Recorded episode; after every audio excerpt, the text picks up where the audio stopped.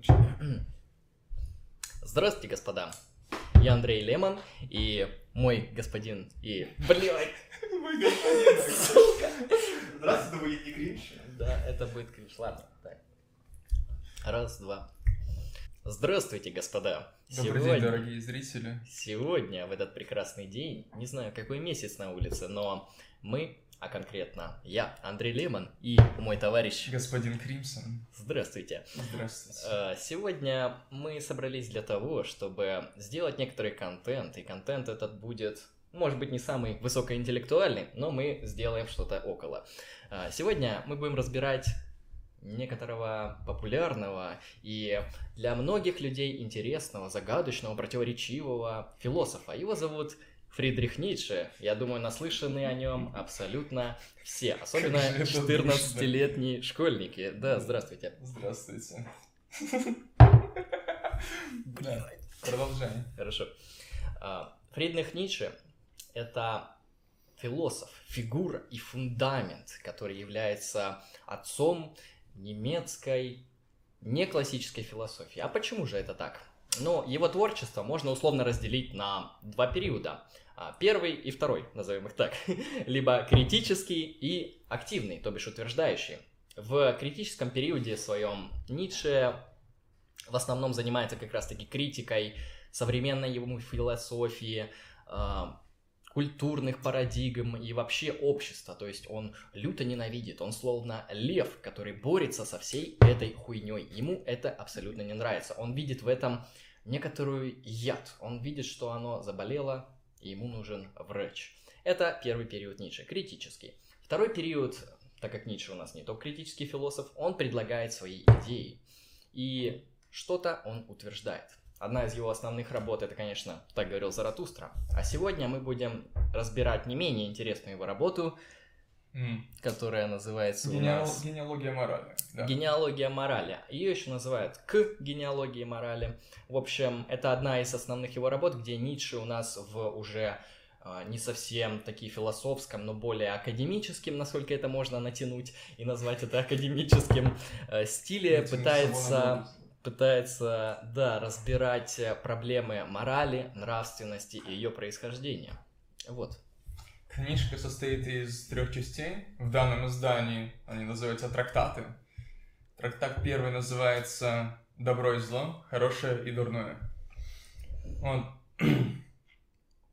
начинает он с того, что описывает, как рассматривают генеалогию морали современные, ну, да, его период на времени. его период времени, да, а, английские психологи, которые стремятся описать ее через постыдную часть, через, эм, через бессознательное, через малосознательное человека, через его какие-то животные побуждения, которые он не совсем осознает. Ницше считал данный подход очень пошлым, очень таким низменным, простым и неглубоким. То есть поэтому он и осуждал то, что у данных английских психологов нет некоторой глубины мысли, они не могут просто копнуть глубже.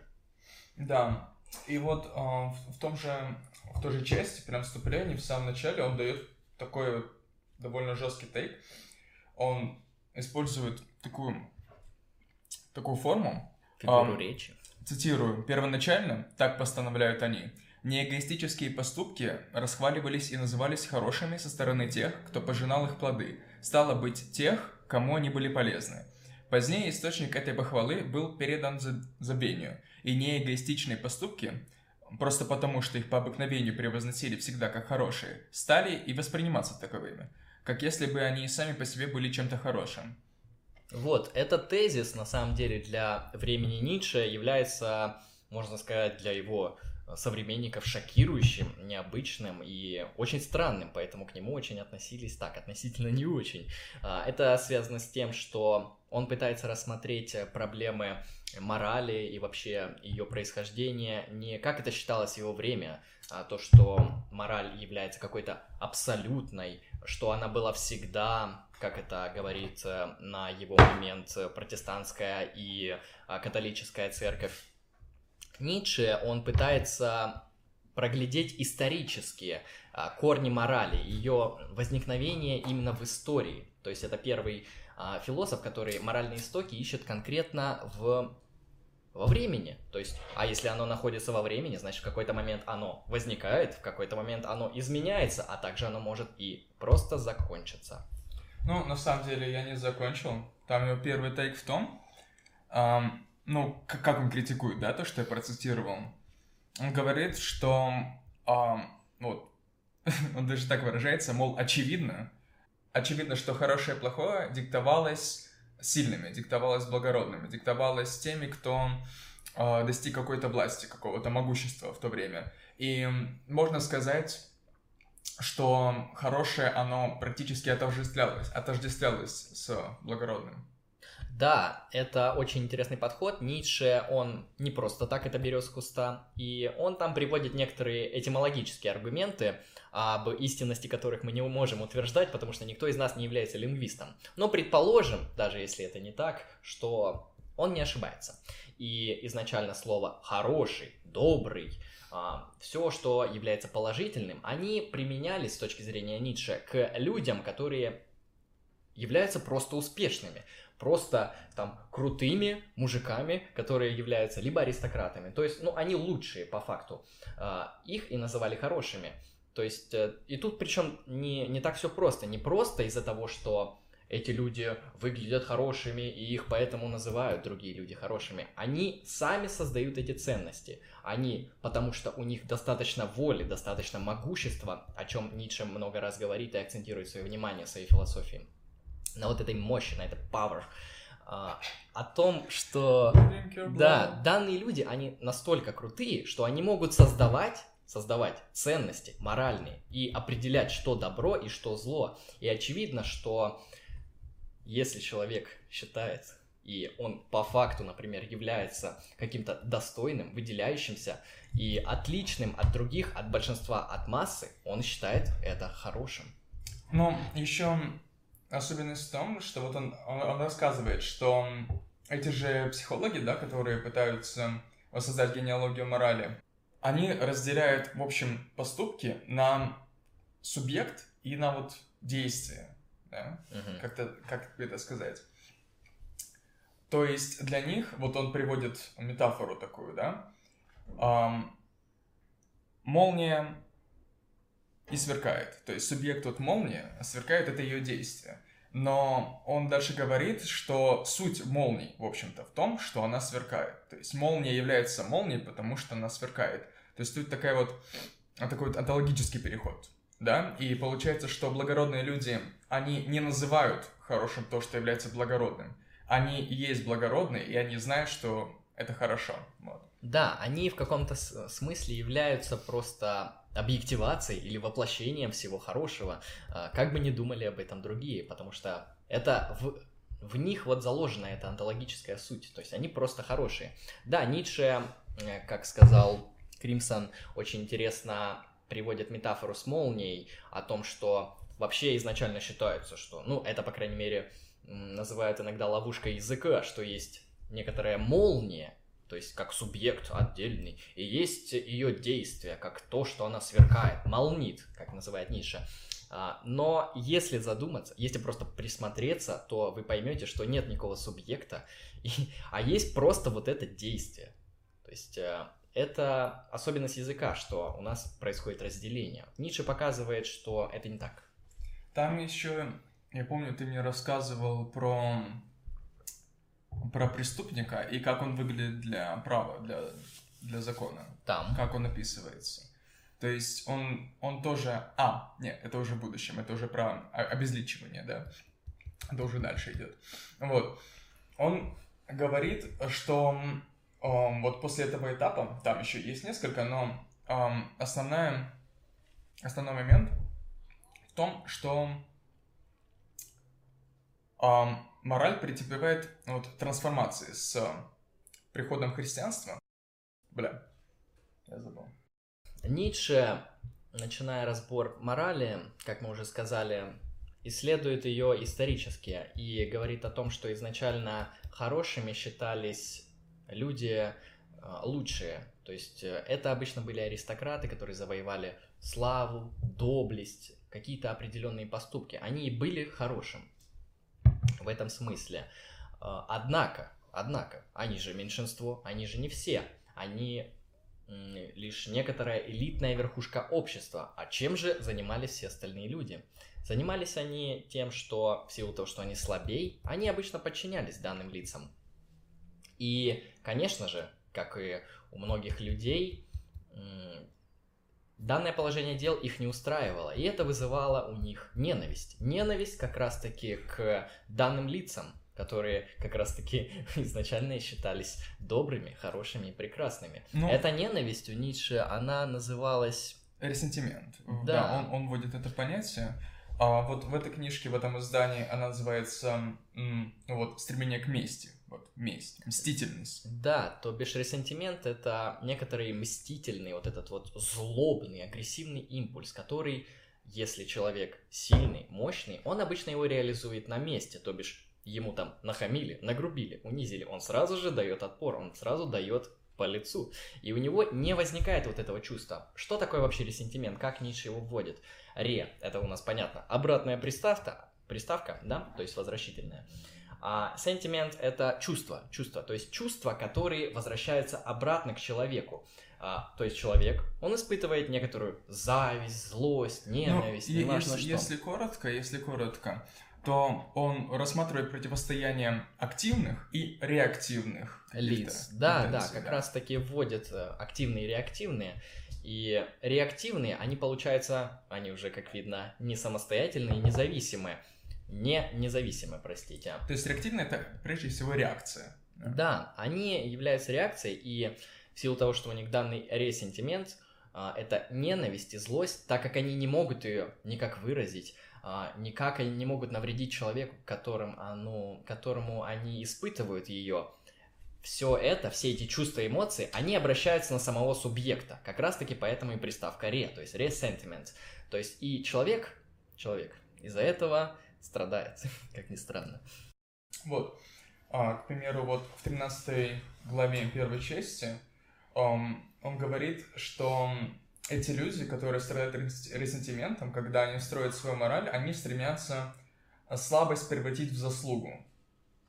Они стремятся э, подчинение тем, кого они ненавидят, преобразовать в послушание. То есть они стремятся облагородить, возвысить все свои ресентиментные вот эти вот пороки ожидания. Посылы, да, mm-hmm. какие-то. Это связано с тем, что как-то человек ищет, как ему необходимо выкрутиться, и в данном случае он изобретает просто свою, свою исключительную систему морали. Как раз-таки Ницше я... ее дальше назовет. Я даже продолжу, извини, что перебью. Я продолжу. Вот я описал, как вот м- боязливая полость, к примеру, переходит в смирение, да. Дальше он говорит, что это убожество, да, ресентиментное оно является подготовкой, испытанием, школой. Оно покроется и будет оплачено в будущем. И оно будет оплачено блаженством. И дальше он приводит э, цитату... Кого? Фомы Аквинского. Да, он приводит цитату Фомы Аквинского, э, которая звучит так. А, блаженные в Царстве Божием увидят наказание осужденных, чтобы блаженство их им было приятнее. То есть это вот это вот насколько, насколько нужно насколько нужно быть э, вот порочим в смысле, насколько нужно быть ресентиментным, чтобы изобрести. Нет, чтобы, чтобы изобрести вот систему, в которой тебе награду за все твое послушание, за смирение, да, вот убогий ресентимент, да ты, ты получишь в конце награду в виде лицезрения эм, вот этих ужасных мук грешников, то есть тех людей, вот, активных, да, агрессивных, сильных мира сего, против которых ты возмущаешься. Именно так. Э, так как люди, они что-то мыслят, что-то придумывают, и Ницше прослеживает как раз-таки здесь то, что те, кто живут, ну, по факту, скажем, не очень, ибо херово им и проблемно они начинают работать не просто руками, не в том смысле, что господин, тот, кого мы называем добрым э, в данном контексте, он как раз-таки сильный, мощный и в любой момент просто может дать в морду. А наши ресентиментные господа, они так не могут сделать, но у них есть другие способы. Они создают некоторый символический порядок, назовем это так, общим термином. То бишь они ну, выдумывают какие-то языковые конструкции с точки зрения ниши, в которых они обосновывают, почему то положение дел, которое они имеют в данный момент, то есть им херово, они ненавидят, они просто в ужасных условиях жизни.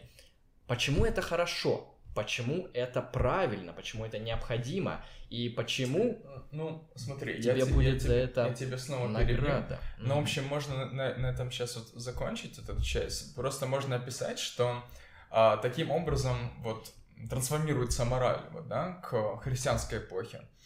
Вот она существует вот, как говорит Ниша, вот полторы тысячи лет, да, к примеру, некоторое время. Но потом а, мораль вот предков, да, то есть сила, да, воля к мощи, она, она начинает просыпаться в людях в эпохе просвещения и, и так далее. Um, и ну, тут есть еще одна забавная цитата. Um, он говорит, что лозунг лжи, ресентимент, то есть людей, людей страдающих ресентиментом, да, о праве большинства в ответ на волю к падению, принижению, уравнению. То есть это вот такая вот эгалитарная тенденция. То есть, как ты говорил, а, люди могущественные, те, которые считались а, добрыми, да, mm-hmm, вот, благими, да, ранее, прекрасными. А, они вот были небольшой элитой, маленькой элитой, но стадо, ну ладно, не стадо, это слишком грубо массы. Масса, ма- масса людей, да, а вот, вот тут, тут проскальзывает эта вот левая тенденция, да, или эгалитарная, пра- о праве да. большинства в противовес праву меньшинства. И, кстати, э, ну, о чем я говорил, вот просыпается снова эта воля к мощи, снова вот это вот право меньшинства с приходом Наполеона. Вот, он говорит, как последнее указание другого пути явился Наполеон, этот единственный и позднейший рожденный человек из живших во все времена. И в нем воплотилась проблема благородного идеала самого в себе, достойного размышления, какова эта проблема. Наполеон — это синтез бесчеловечия и сверхчеловечества. Да, Ницше, он некоторых исторических личностей считает не то чтобы прям сверхчеловеками, э, вообще у него данная категория очень спорная и находится под вопросом, что это такое. А, но Наполеона, например, э, насколько я помню, Гая Юлия Цезаря и подобных лиц, а, Цезарь Борджа еще, он считает а, людьми, которые немножко приблизились к сверхчеловеку, хотя бы направлены в их сторону, в ту сторону, да. О, да, наконец-то мы закончили с первой частью. Да, подытожив, можно просто сказать, что Ниша здесь таким образом ввел, что изначально благородство понималось таким-то образом.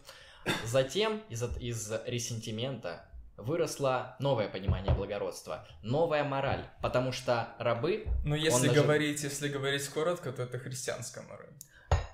В христианстве, да, оно объективировано. Хотя он там говорит не только про христианство, насколько я помню, и про... Не только про христианство, но в основном про него. Да, пока мы промолчим про остальное. А, он говорит о том, что мораль, она исходит из ресентимента. Вообще, э, почему это так? А, дело в том, что воля к мощи, она присуща не только этим господам, просто она у них объективируется в иной форме, нежели у рабов. То есть у рабов тоже есть воля к мощи, так что не думайте, что они какие-то просто лохи. Они действуют, они тоже сильные. А у них просто вся вот эта вот а, их мощь, их так называемая ресентиментно окрашенная сила и действие, оно и таким образом изменяется. Оно выходит за рамки аристократического понимания хорошего и вводит свое, а, которое все аристократическое, все вот это вот, э, все интенции здоровья, силы, мощи, могущества, оно считает их плохими, отрицательными, ужасными и вводит свои категории и понятия морали. Да. Вот, вторая, вторая трактат, второй трактат, да, вторая глава, она показалась мне наиболее интересной, на самом деле. Тут он с самого начала, с самого... Напомни название второй главы. Грех, чистая совесть и родственные понятия. Угу. Да? Он вот с самого начала рассматривает, а, ну, я даже процитирую, да? Воспитать животное, имеющее право обещать. Не является ли именно это той парадоксальной задачей, которую в отношении к человеку поставила себе природа? Вот. И э, в этой первой части он а, делает такой спойлер, да, к будущему, к, к, к концу этой главы. Он рассказывает о том, что человек, а, сначала он был свободен, вот, природно, да, вот, изначально, мор- мораль господ, да, а потом он стал подвержен нравственности общественной, морали, Угу. христианской в данном случае. Которая Ницше Вот. называет в основном мораль рабов. Да. Будем ее так дальше называть. И э, следующая ступень — это освобождение от этой старой вот морали, от морали рабов, от нравственности. Эм, освобождение, в котором нравственным становится субъект, когда полностью осознает свою ответственность, свою мощь, эм, и который не страдает Чувством ресентимента. чувством ресентимента. сейчас я еще продолжим. Вот, еще одна цитата. Ам, где общественность и нравственная пристойность обнаруживают наконец то, для чего они служили только средством, то наиболее средств зрелым плодом на дереве представля- представляется суверенная личность, равная только себе, свободная снова от нравственных благопристойностей, автономная сверхнравственная личность. А В данном случае он еще говорит о противоречии между автономностью и просто нравственностью. То есть нравственный человек, вот в привычном понимании нравственности, он не может быть автономен. Да, это связано с тем, что, как Ницше говорил в своих э, предыдущих работах, есть вот три стадии, которые проходит человек. Это, возможно, все знают. Это, конечно же, верблюд, лев А, и я ребенок. тебя перебью. Я тут просто должен продолжить. Вот, и он р- говорит снова об этом человеке. Он уважает или презирает, исходя от себя к другим. Он имеет в себе необходимость. У него есть... Нет, нет. Он имеет наготове толчок ногой для поджарых борзых собак, обещающих, не имея на то права, и плеть для лжеца, нарушающего свое слово уже в то мгновение, когда еще оно на устах. Этот суверенный человек называет свою власть своей совестью. Прекрасно. Как видно, Ницше, он очень красиво, метафорически и прям в корень бьет. То есть э, необходимо обращать не только на содержание данных строк, но и на саму форму и подачу. Что нам хотел э, сказать Ницше? Он говорит о том, что человек, как я говорил, с- проходит некоторые три стадии души, и он их обозначает. Первый это у нас верблюд, третий лев, простите, второй лев, и третий это... Кузьма. Кузьма почти. Третий это ребенок. В чем же здесь суть? Кто у нас такой верблюд? Верблюд это метафора, конечно же, это все три метафоры. Вот сейчас люди подумают, да, действительно, философский верблюд, где же такое видно? И действительно, э, верблюд это некоторое животное, которое несет на себе ношу. Ну, по факту это осел только в пустыне. То есть он что-то на себя постоянно несет. Я из Заратустра читал. Да. И здесь как раз-таки сравнивается верблюд, и Ницше на этом категорически настаивает, что верблюд — это состояние души современного ему человека, как раз человека вот этого рабского и морального сознания, на которого просто навесили огромное количество вот этих вот моральных, нравственных, правовых норм, которые ему необходимо соблюдать, чтобы быть достойным членом общества. Это первая стадия, как говорит Ницше. Далее, конечно же, идет стадия отрицания, или это лев. Почему же он использует метафору льва? Ну, то, что у льва есть, блядь, когти, и он может, короче, херачить ими, то есть уничтожать. Да, таким образом, у Ницше лев — это отрицание. То есть данный человек, данный дух, назовем это так, он начинает отрицать и ставить под вопрос, критически осмысливать все ценности, которые ему были навязаны в течение жизни. Но Почему же есть третья стадия после льва? Она есть потому, что лев — это чистое отрицание. Он не может ничего утверждать с точки зрения Ницше.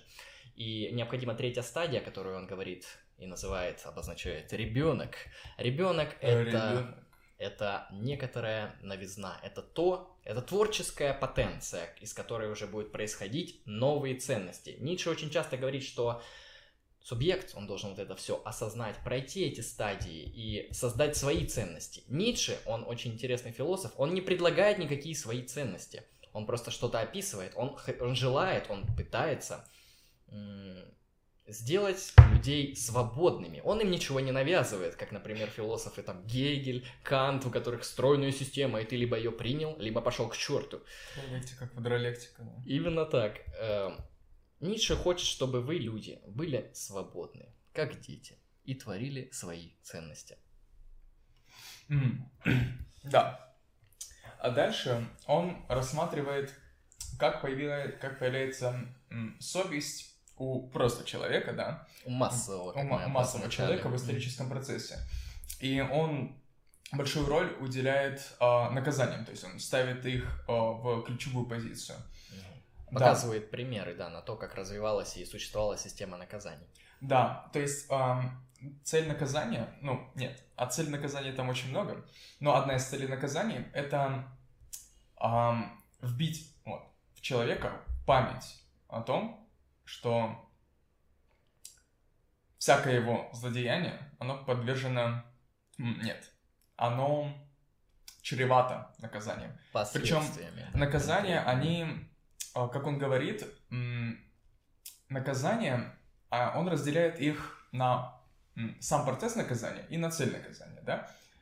Он говорит о том, что процесс наказания — это то, что существовало еще до наказания. Это то, что было свойственно людям, в принципе, всегда.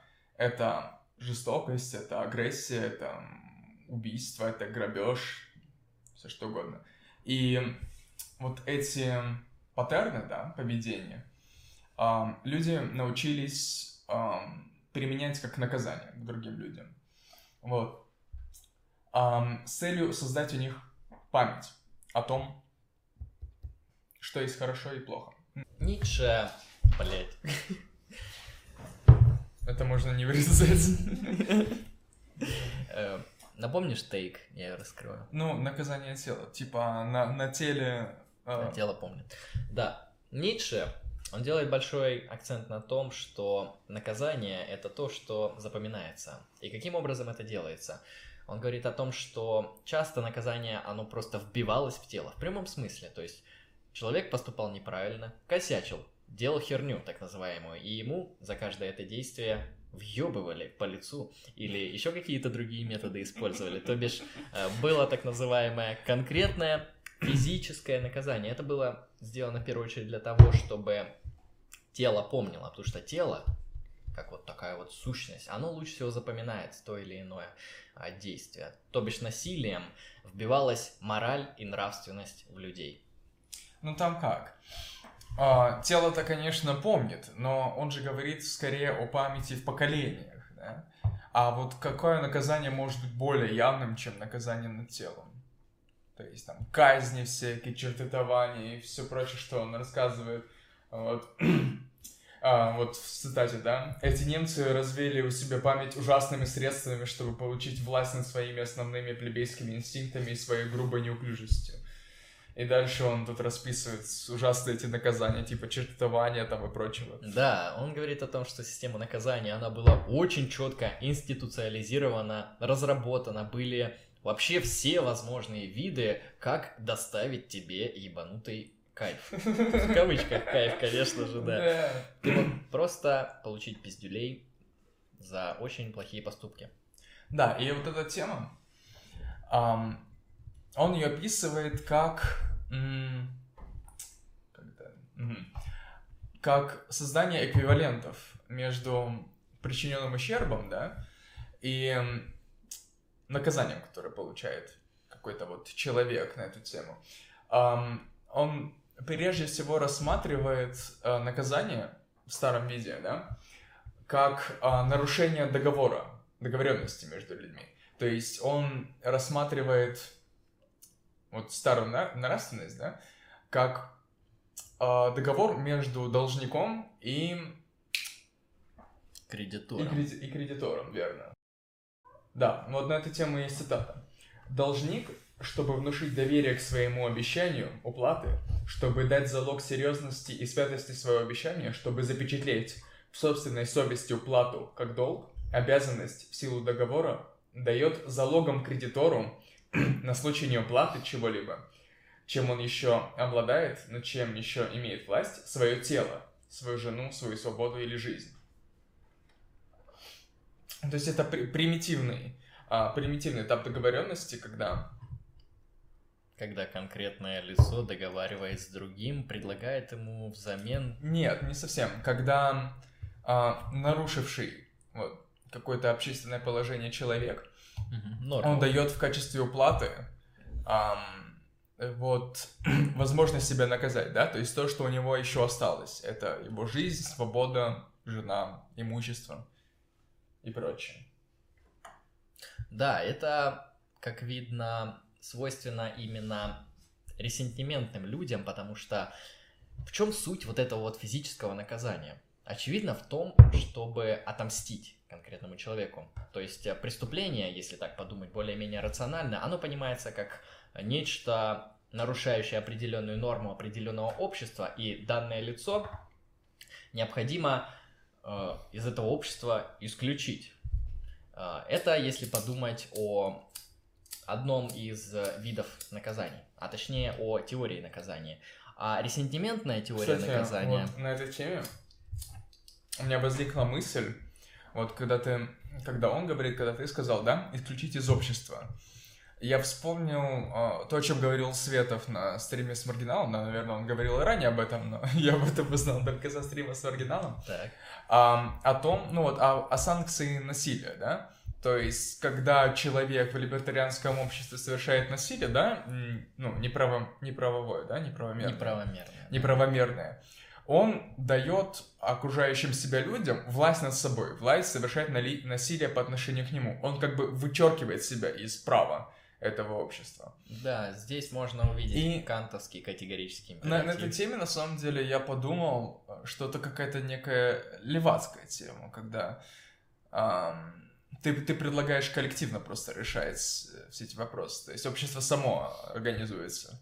Да, ну, здесь можно увидеть элементы левизны, так называемой, но я думаю, там суть вот этой этики, она а, зиждется на какой-то кантианской. То бишь, вот есть ко- конкретный категорический императив, там, да, убивать плохо, там, применять к насилию к ближнему плохо и так далее. И если лицо совершило данные действия, нарушило определенные нормы, которые установлены этим обществом, оно таким образом, с точки зрения своего категорического императива, посчитало, что ему будет нормально, если все, общества, все лица общества будут обходиться с ним так. Поэтому, если это даже с точки зрения данного лица нормально, поэтому ему, к нему можно и применять уже и насилие, и смертную казнь, и там в зависимости от того, что он совершил. Владик, как тебе видно? В общем, Ницше показывает то, что мстительная вот эта вот система наказаний, она не очень, она какая-то ресентиментная, потому что лицо хотят наказать именно с точки зрения мести. Ему Ну, хотят вот сделать Ну, плохо. на самом деле, на самом деле, вот из жажды почувствовать власть, торжество над а, наказуемым, да? То есть они сами не в силах, да, обеспечить это наказание, и поэтому они рады тому, что общество, да, вот, власть, а, готова за них это все сделать, готова обеспечить им это торжество. Да, через определенные институты вот этих наказательных систем. В этом есть доля правды. Что там у нас далее? А вот, он говорит, «Ам, напротив, я утверждаю, что в те времена, когда человечество еще не стыдилось своей жестокости, жизнь на Земле была веселее, чем теперь, когда существуют пе- пессимисты. То есть, отрицатели жизни, да? То есть, а, что ты хотел сказать? Да, пессимисты, которых э, Ницше здесь описывает, это с его точки зрения нигилисты. Нигилисты по Ницше это так называемые лица, которые отрицают жизнь через какие-то символические порядки, выдумки, там языковые вот эти структуры так называемые и тому подобное. То есть они выдумывают рай, они выдумывают загробную жизнь, они выдумывают когда-то, что им будет хорошо, нужно только подождать. И вот получается, что дальше мораль совершает очередной виток, и, и в какой-то этап, какой-то момент, да, люди отказываются от причинения страданий в виде наказания, они эм, гуманизируют, да, то есть они стремятся наказывать, избегая страданий. Да, вот эти все физические и, как мы сейчас называем, ужасные виды наказаний в виде там телесной порки, пыток и тому подобное, они вытесняются из системы наказания, выходят на задний план. То есть становятся просто-напросто нелегальными и вытесняемыми, особенно на современном этапе. Всякое зло оправдано, если при виде его Бог наслаждается. Так выражается первобытная логика чувства. Да? Он говорит, что чтобы скрытое, необнаруженное, не имеющее свидетелей страдания могло быть устранено из мира и честно отрицаемое в те времена, почти неизбежно было изобрести богов. Да, здесь Ниша у нас говорит о том, что люди, они в какой-то момент э, изобретают богов, которые являются определенными э, карателями. Ну, с точки зрения Ницше, да, то есть люди производят ну, как? На самом деле, уровень. на самом деле не совсем. Он говорит о том, что люди вменяют богам, да, это жестокость. Это вот м- вину за за наказание. Он говорит о том, что боги даже благородно берут на себя эту вину, да, но не берут на себя наказание. Он ставит вот на ступеньку выше античных богов, которые а, радовались каждому проявлению жизни. Да. да, они очень жизненные были, античные. Ницше, он вообще любил античность, в отличие от того, что случилось в его время. Вот он говорит, что всякие трагические ужасы были праздничными играми для богов. Да, насчет игр можно сказать, что Ницше изучал, изучая античную культуру, ему очень нравился культ Диониса и всему подобное. Культ Диониса он представлял собой не просто какую-то э, гребаную пьянку с пацанами за гаражами, это была некоторая мистерия, в котором люди, они входили вот это экстатическое пьяное состояние, иногда через алкоголь, иногда через другие практики, обычно через вино, да, э, к богу Дионису. И у них происходило нечто следующее. Они просто забывались на определенный момент, творили ужасные вещи, а, а когда они отрезвевали, понимали, что натворили что-то неладное. И это как раз говорится об этом празднике, празднике жизни, довольства и трагедии, которая присутствует в жизни. То есть, э, как бы жизнь она ни была сильна и высока, она имеет и трагичную сторону. Дальше он, говорит, что он дает э, некоторую ремарку в, в сторону детерминизма. Он говорит, что если бы, если бы человек существовал в рамках детерминизма, то боги бы давно просчитали все его возможные ходы, и их интерес к нему давно бы исчерпало, да? Но языческие боги, они проявляются вот не, не в примитивном понимании, да, как какие-то существа, да, имеющие личность, которые имеют какие-то планы. Нет, они проявляются прям вот в процессе, в действии. В конкретном и, акте. Да, да. Боги сами являются собой, то, что происходит. И э, таким образом он отрицает в какой-то степени детерминизм. Он говорит, что в этот, вообще в этот, весь этот период личность, она изменялась, измерялась личностью. В этот период жизни эм, были даны эквиваленты между поступком, наказанием, эм, между эм, самими поступками, между личностями и прочее. Вот, эм, говорит, что купля и продажа совместно с их психологическими предактор, предактами, блядь, придатками, предат, сука, придатками старше даже, чем зачатки каких-либо общественных форм организации связи. Так. И в этот момент происходит как раз великое, ну, как он выражается, великое обобщение, да? Um, всякая вещь имеет стоимость. Всякая вещь имеет стоимость, да. Имеет свою цену. И о, выражает вот в финале этой мысли, да, um, такой вот цитатой. Справедливость — это добровольное соглашение между равносильными, поладить путем расчета, а по отношению к менее сильным перенудить их к расчету между собой. То есть это уже вот он вводит в свой дискурс общества, да, он вводит в свой дискурс какую-то вот властную систему наказания. Да, определенную систематическую и иерархичную структуру, которую здесь можно назвать обществом, и дает определение справедливости, как ни странно. Оно, конечно, возможно, спорное, но... Он говорит, что общество также относится к своим членам как кредитор к должникам. Так. И в этот момент происходит трансформация, то есть эм, перестают рассматриваться какие-то отдельные частные кредиторы и должники, да, то есть преступники и потерпевшие. Mm-hmm. Эм, начинает рассматриваться эм, преступление не против человека, а против закона. То есть э, обезличивается и преступник, и сама пострадавший, да, и сама преступного воздействия. Это становится актом не против, не, не субъекта по отношению к субъекту, да, а субъекта по отношению вот к какому-то закону. Да, который, если так подумать глубже, является на самом деле абстрактной конструкцией, и он, конечно, существует в обществе, и он как-то выполняется, но по факту это не нечто имманентное, материальное, это вот просто такая вот дума в голове людей. Да, а какие, какие общество дает эм, ну, товары, да? Какие, что оно предлагает для, э, для каждого его участника? Оно предлагает безопасность, оно предлагает взаимодействие с другими людьми, оно предлагает, в общем, огромный эм, спектр социальных взаимодействий, да? Возможностей для социального взаимодействия. И получается, что в данном случае, когда человек совершает преступление, он um, не выполняет, он не, согласен не оплачивает, не оплачивает а, то, что дает ему общество, то есть безопасность и прочее. Верно, я тут согласен абсолютно. Ницше именно об этом говорит, что безопасность, э, она необходима. Просто это исходит из так называемой торговой, скажем, психологии, торговой этики.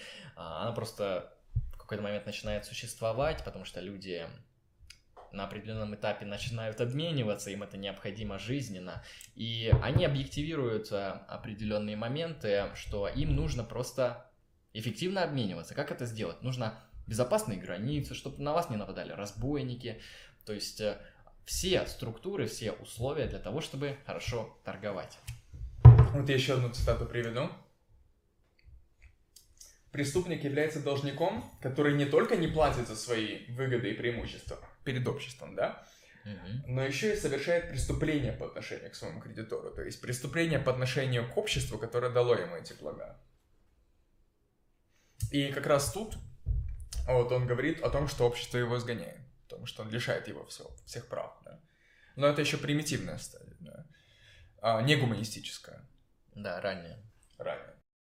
А вот как раз он говорит о том, что а, целое осторожно берет должника под свою защиту, оно защищает должника от мести, от ресентимента окружающих его людей, оно берет на себя это обязательство, да. И общество отделяет преступника от его поступков как раз то, что ты и говорил про обезличивание, да, в то, принципе, что я, то, что я говорил, это и все и есть. Да. Проебал закладку. это потери, потери. Но я помню, что мы на второй главе. Да, я нашел, нашел, нашел. А, дальше он говорит интересную тему о том, что а, вот сила, могущества человека измеряется тем, вот сколько он может понести убытков, при этом не пострадав, то есть э, при этом не испытывая вот это вот чувство мести. Чтобы у него не возникал ресентимент. Да-да-да. То есть, да. Um, сейчас скажу. В конце концов, даже мерилом его богатства становится то, в какой степени он, не страдая, может нести убыток, да? И еще цитата. От человека, ну, от лица человека такого, да? А, какое мне, собственно, дело до моих тунеядцев? Пусть они живут и процветают. У меня на то довольно еще силы. Именно так. Ницше показывает то, что Здесь э, богатство и мощь человека, она заключается, ну, если так мы подумаем и посмотрим, в конкретных его материальных благах, которые, если даже в какой-то момент начинают убывать, то это количество, э, то бишь, если у него их много, и они начнут отниматься в какой-то момент, э, он не возникнет, блядь, у лица не возникнет чувство ресентимента. Про наказание, хуйню. Хуйню? Оно, оно играет, да? Не помню, просто нажимаешь на Ну, чтобы не я все уебал, так что... Да, да, да, да. Ницше в этой нахуй работе цитирует Спинозу. Мгм, философы. Что сталось с угрызением совести? Против... Противоположность радости, сказал он себе наконец. Печаль, сопровождаемая представлением о прошедшей вещи, которая исчезла вопреки ожиданиям. То есть, получается, что преступник, ну, точнее, вот система, да, которая наказывает преступника, властная структура какая-то, общество, да, оно через свои наказания ни в коем случае не благоприятствует ам, созреванию у индивида истинной совести, да, оно ам, благоприятствует лишь сожалением о том, что его настигло наказание, то есть он жалеет о том, что Он попался. он попался, он проебался, и теперь он подвержен наказанию, то есть его будущее, его настоящее в виде там имущества, жизни и прочее может быть Свободы, да. не, не, может быть уничтожено или экспроприировано, экспроприировано, как угодно. А, Ницше, а вот в этой части он говорит дальше, что вот над человеком властные инстинкты, да, его, первобытные животные инстинкты. Но вот с развитием общества, с развитием морали, с развитием института наказания, эти, обще... эти инстинкты, они м, потеряли возможность выражать себя вовне. То есть инстинкт там убить, завладеть и прочее. То есть это вот, грубо говоря, какая-то вот про, прото, да, воля к мощи какая-то, да. Ну да, это основные Вот. интенции, направленные на объективацию воли человека. А мы, мы наблюдаем а, внешний вынужденный отказ. А, Мы наблюдаем вынужденный отказ, да, если попроще. А Мы наблюдаем такую ситуацию, при которой ам, человек, он не может далее выражать свои инстинкты в, вовне, потому что его ограничивает закон, его ограничивает мораль, его ограничивает страх наказания. Поэтому его инстинкты, они направляются вовнутрь. А эти инстинкты, они носят агрессивный характер, активный характер. Не реактивный, а активный характер. Да, они никуда не исчезают, как Да. это думают некоторые. И а, вот как раз-таки в этот момент рождается самоуничижение, ненависть к себе, совестливость, то есть внутренние страдания, которые человек причиняет сам к себе. Получается, что вот изначальный инстинкт свободы, который распространялся вовне, он а, идет вовнутрь. Этот насильственно обращенный в скрытую форму инстинкт свободы, мы уже приняли это, оттесненный назад, отодвинутый, замурованный внутрь и имеющий в конце концов возможность проявиться, дать себе простор только над самим собой, инстинкт свободы. Это, только это первоначально было нечистой совестью. Именно То есть, так. а, то есть он говорит о том, что нечистая совесть, то есть когда ты ощущаешь совестливость, да, когда ты ощущаешь, что ты поступил хуево, возникает тогда, когда твои инстинкты претерпевают отказ, Э, вынужденный. Реактивные, да, то есть они возвращаются обратно к субъекту, из которого они отходят. Ну, тут, тут нет, тут, тут с другой стороны немножко. То есть просто м, ты хочешь что-то сделать, но вступай, видишь э, стену какую-то, да, и оно как бы волной тебя назад откидывает, в себя, внутрь себя. А Это как у Фридриха Ницше. Фу, какого Фридриха Ницше? У Фрейда, наверное. Э, Зигмунда Фрейда, да. А, то есть, когда сексуальное развитие а, напарывается на какую-то стену, а, то оно стремится вернуться назад, то есть в совершить регрессию какой-то точки фиксации в раннем моменте с- сексуального развития. И здесь, ну, здесь немножко не то, но тем не менее, а, здесь, а вот активные тенденции, они, а, они, получается, не, реализует, не реализуется, да, и, Не имеет возможность такой. И обращается вовнутрь как раз-таки. И вот это вот, а, эти инстинкты, они начинают бушевать уже внутри. А, вот, подавляя, агрессируя, таким образом рождая нечистую совесть, то есть самоуничижение. Да, это все ведет к тому, что человек, э, он не может с ними сжиться, ему очень тяжело, и они его терзают в прямом смысле, его мысли начинают э, течь в отрицательном русле, он говорит, да, я плохой, да, я такой-то. Вообще из этого Ницше говорит, что рождается такое понятие, как грех. А, Его, конечно, вводят изначально жрецы, но они как раз таки... Жеребцы. И они не тоже. Именно грех, да. То есть человек понимает, что он согрешил, что он плохой. на самом деле вот это дальше, а вот дальше он говорит, вот, ну, я имею в виду хронологически, да, он говорит интересную тему а, о том, что вот это, это нечистая совесть, она является источником красоты. То есть красотой становится то, вот, Прекрасными я, я подсмотрел, я подсмотрел сейчас цитату, она охуительная. Короче, а как можно было бы назвать что-то красивым, если бы что-то другое не обратилось бы внутри себя и не назвало бы себя уродливым? Очень интересно. Я аж. Очень, очень интересно, да. Ну, короче, если коротко... Без дихотомии красивого уродливого не будет красивого. Нет, если коротко, то а, получается эти инстинкты, да, ко- ко- которые мы писали, они возвращаются внутрь, они формируют нечистую совесть. Эта нечистая совесть называет, называет вот эту внутреннюю структуру человека уродливой, да, и э, на контрасте с этим возникает понятие о красивом, о том, а, что лежит за пределами этих вот страстей, да, то есть почему, почему формируется эта нечистая совесть? Она формируется, как мы уже сказали, на основе этих инстинктов, обращенных внутрь. А эти инстинкты, они что из себя представляют? Они представляют из себя базовые инстинкты.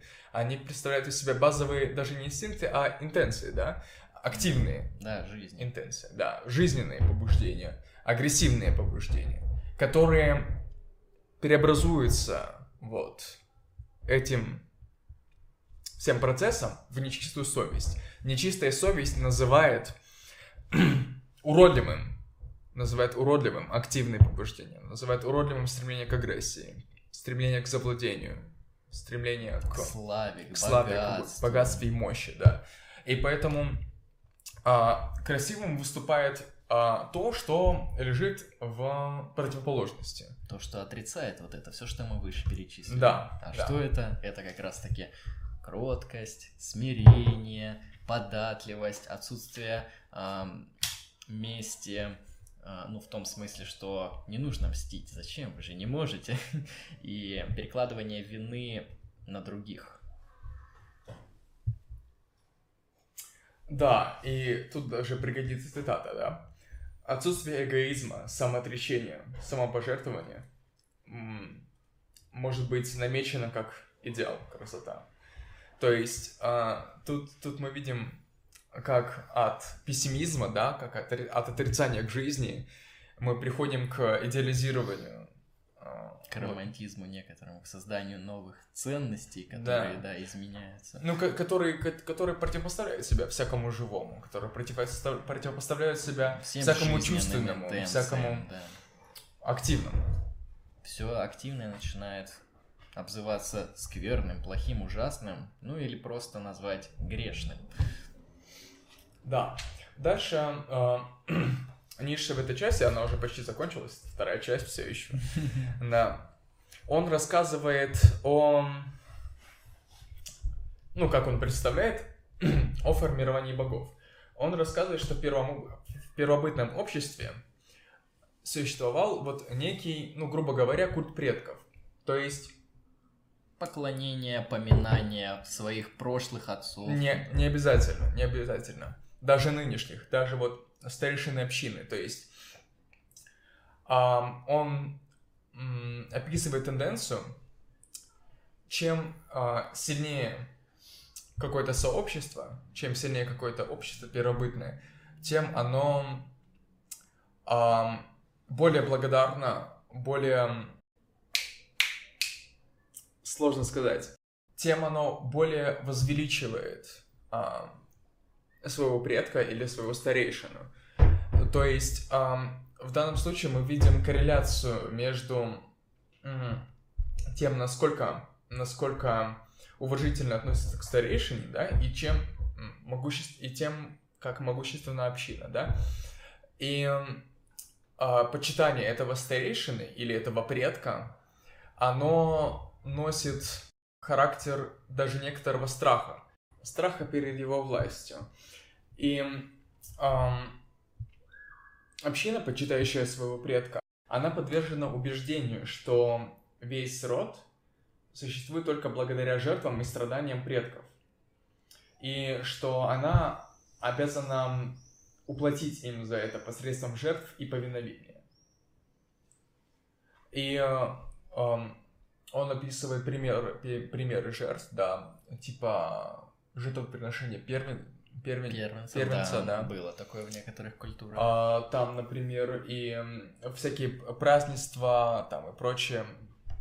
То есть от поклонения какому-то культу предка. И он говорит, что если эту э, тему, вот эту вот логику происходящего довести до конца, а, то в какой-то вот мировой общине, в какой-то вот э, вот Глобальной, более в, широкой. в, в какой-то аксе- ак- акселерационистской, да, ситуации, в акселераци- акселе- акселерационистском взгляде, ам, этот п- предок, он превращается в первого предка, он превращается в бога, он превращается в христианского бога.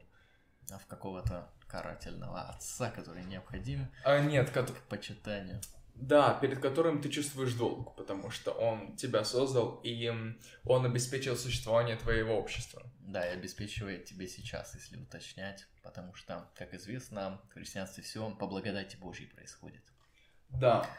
Вот он говорит, что а, вот в этом процессе вырабатывались благородные роды, которые действительно перенесли с лихвою на своих творцов, родоначальников, в скобочках героев, богов, все свойства, которые вырабатывались то время в них самих, благородные свойства.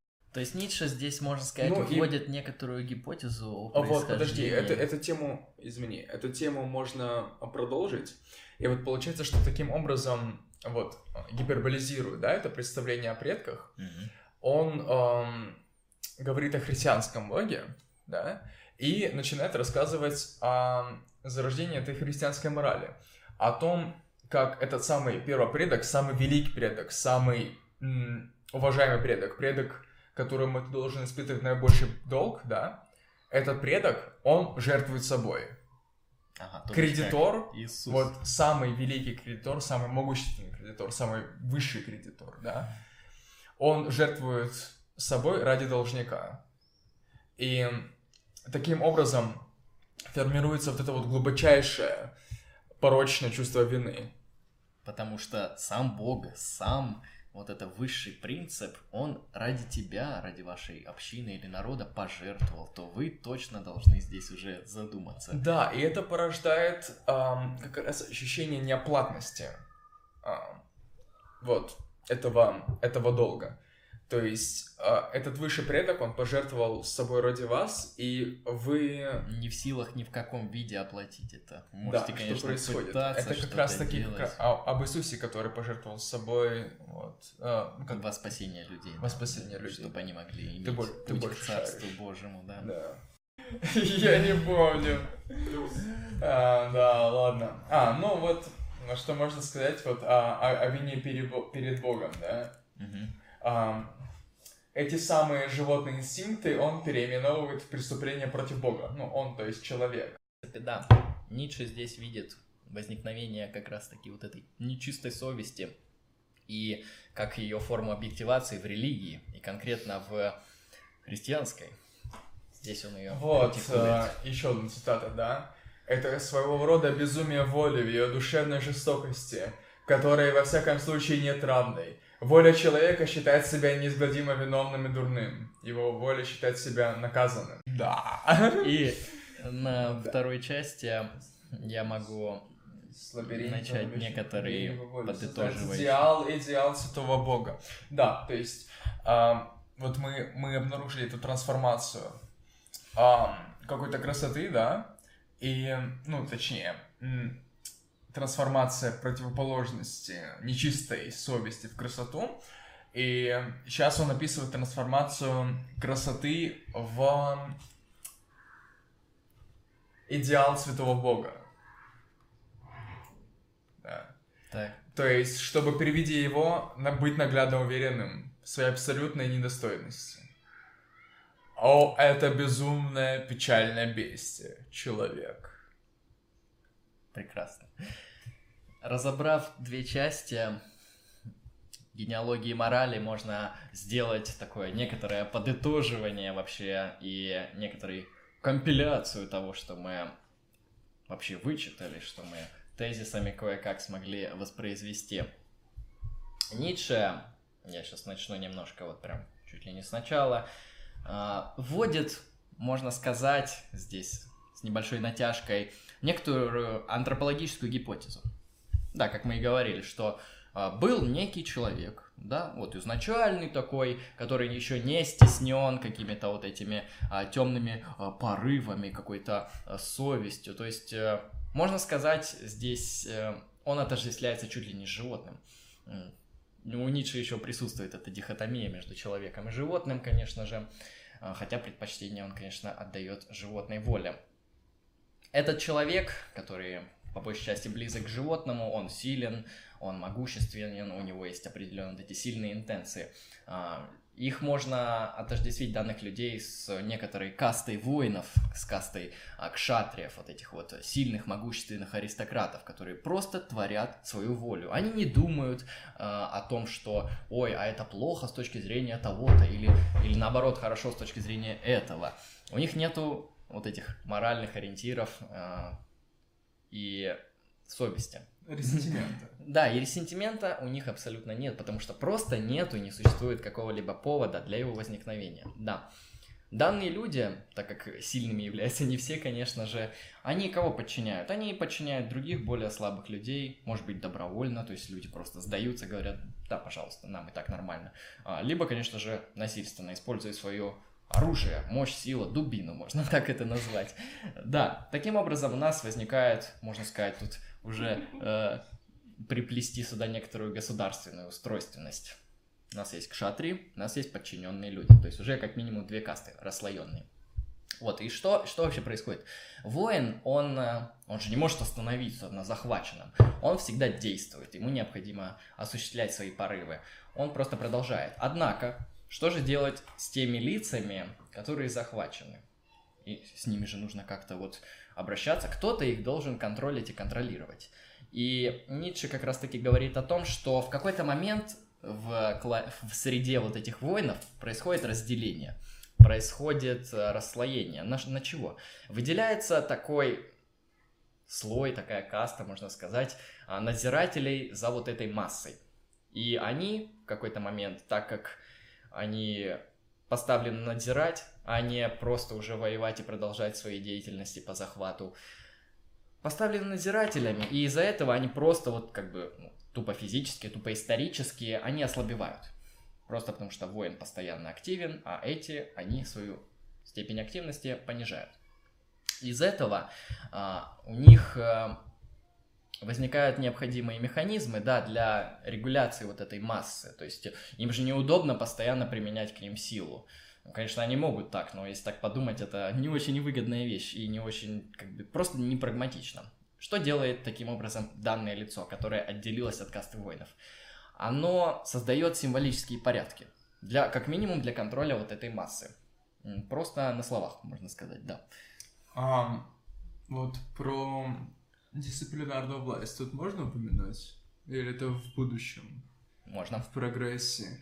Ну да, то есть над массой устанавливается дисциплинарный контроль, да, то есть э- эти вот а, представления ниши, о которых мы поговорили в начале второй части, их можно, ну вот, о наказании, да, о памяти к наказанию, да, Мгм. их можно а, вот а, присовокупить, да, к представлению Мишеля Фуко, да, о диспозитивах дисциплинарной власти.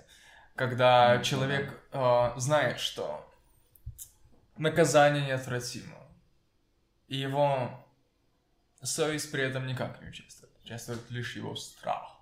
Именно так, да. Мишель Фуко, он, кстати, не чаранец, если так его поглубже копнуть, но это тема другой дискуссии. Вот, дальше. Данные лица, которые отпочковались от касты воинов, они создают символические порядки для контроля. Ну, то бишь, они создают законы, создают слова, создают культы, а, определенные вот эти выдуманные миры, как их называет Ницше, или иллюзии. Ну, все это можно приплести или обозначить слово метафизические реальности. это физически реально. И они тоже. И в этом они осуществляют свою власть. Из-за того, что они ослабевают, данные лица, э, им необходимо делать это именно так. Долго вы еще? Завали ебало. Давай дальше. Хорошо. Смотрите. Эту касту, которая отпочковалась, сейчас мы обзовем, как и обзывает ее Ницше, жрецами. То есть в какой-то момент просто от воинов жух и появились так называемые жрецы, которые уже не обладают той силой и мощью, которая есть у воина. И поэтому, а, но, но нужно помнить, что жрец, который появился, он помнит, что когда-то, когда-то он был воином, как минимум обладал той былой силой и мощью, которая сейчас ему недоступна, но доступна воину. Что происходит в этот момент? У жреца как раз-таки, не только у тех масс, которые подчинены, у жреца возникает, мать его, ресентимент. По отношению к воинам. По отношению к воинам возникает ресентимент, потому что ну, воина-то он уже не может завалить, как раньше, потому что он уже не воин. И ему приходится выдумывать вот эти миры, через которые путем ресентимента он а, пытается как-то а, справиться с воином, как-то его приурочить а, и, можно сказать, нагнуть. Мгм. Но с другой стороны, тут, наверное, жрецы выступают как властители, да? Ну, Не как властители, а как, не знаю, какая-то ступень между воином и властителем. То есть они уже на ступеньку выше. Они обладают, знаешь, теми свойствами старейшины, тем свойством предка. Да, да. То есть они, они, они хранят эти вот традиции, они хранят эти вот... законы, искусственные миры, да. вс- Все эти символические порядки, они их охраняют. Однако из э, ресентимента к воину, потому что они уже не обладают этой силой и былым могуществом, они создают э, некоторый образ и норму поведения. И она как раз-таки из-за того, что она ресентиментна, противоположна качествам и добродетелям воина.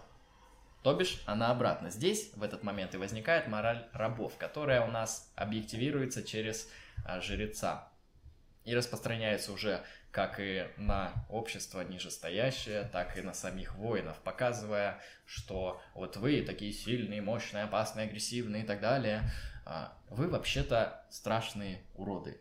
Это ужасно, это грешно, ведь другие качества, такие как э, смирение, кротость, мудрость и так далее, они стоят выше и лучше. В какой-то момент, как мы видим исторически... А, ресентиментное перерождение режима, да. Именно так. В какой-то момент исторически происходит так, что, ну, по Ницше, Ницше так считает, что жрецы, они берут власть. Они просто подчиняют себе воина. Возможно, воин ослаб или что-то такое, так как это просто антропологическая гипотеза, можно сказать, такой миф, а, то просто мы рассказываем, что так произошло. Зарядка Продолжай. кончилась. Вот. Итак, Подожди. продолжая. А, нужно, нужно вставить, конечно, ремарку, да. Наш оператор съебался гулять с, с стяночками. Это поэтому- ужасно ну, с нашей точки зрения. Предатель. Да, ебаный, блядь. Как так можно? Ну ладно. Но мы... Женщины не стоят этого совершенно Да, точно. мы люди не растерянные. Ты променял свою философию на баб. Ужас. Как так можно? было? Ладно. А.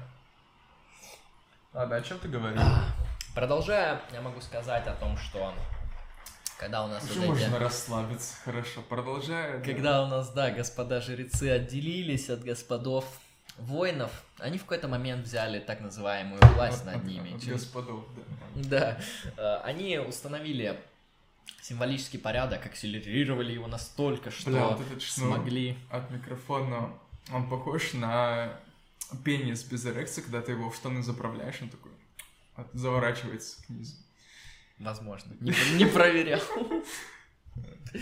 Вот. После того, как э, нас произошло это разделение, жрецы, они начали создавать свою мораль, которая противоположна морали как раз-таки воинов. Таким образом произошло так называемое переворачивание, и возникла, как говорит Ницше, из морали господ мораль рабов. И она утверждала абсолютно противоположные, зачастую нигилистические ценности. То бишь ценности, которые отрицают жизнь, которые выдумывают э, того, чего нету, э, придумывают э, загробное воздаяние или наоборот загробное блаженство при, при том условии, что ты будешь сопредели- а, с- соблюдать определенные законы, определенные практики, участвовать там, в жизни Ну, общества и соответствовать так идеалу далее. Бога, короче. Да, появляется и Бог, возможно, в этот момент. Да, Бог уже давно появился. Ну, он изменил свой характер, да, то есть до этого были боги более-менее аристократичные, а здесь возникли жреческие вот эти боги, боги закона, назовем их так. Боги закон. Боги закона. Да. И после этого Ницше обнаруживает, что это произошло с христианством, с распространением христианства на мир, на Европу, в частности, там, где он проживал, на его изменения. Но и не только о христианстве идет речь, потому что христианство в какой-то момент начало деградировать, то есть от э, протестантизма, простите, от католицизма у нас отпочковался секулярный протестантизм, и все это еще хуже свелось к гуманизму, к утилитаризму, к социализму и коммунистическим подобным эгалитарным тенденциям общества, а, в которых как раз-таки Ницше видит э, максимальный результат, вот можно сказать, все, к чему вот этот нигилизм, вот этот корень, который пророс из жрецов, привел э, к просто банальному отрицанию жизни, потому что все жизненные тенденции, начиная от э, эротических, там, заканчивая агрессией, там, простым эгоизмом, начиная там от крайнего, заканчивая умеренным, оно начало просто порицаться, оно стало ужасным Порицаться. и неправильным. Ужасно Да, в, в этом Ницше он и прослеживает а, некоторую генеалогию морали. Кстати, важно подметить то, что до Ницше генеалогии морали ну, никто из философов, насколько мне известно, не занимался. То есть Ницше попытался посмотреть на мораль вне метафизических каких-то конструкций, а просто вот исторически. Ну, описать ее.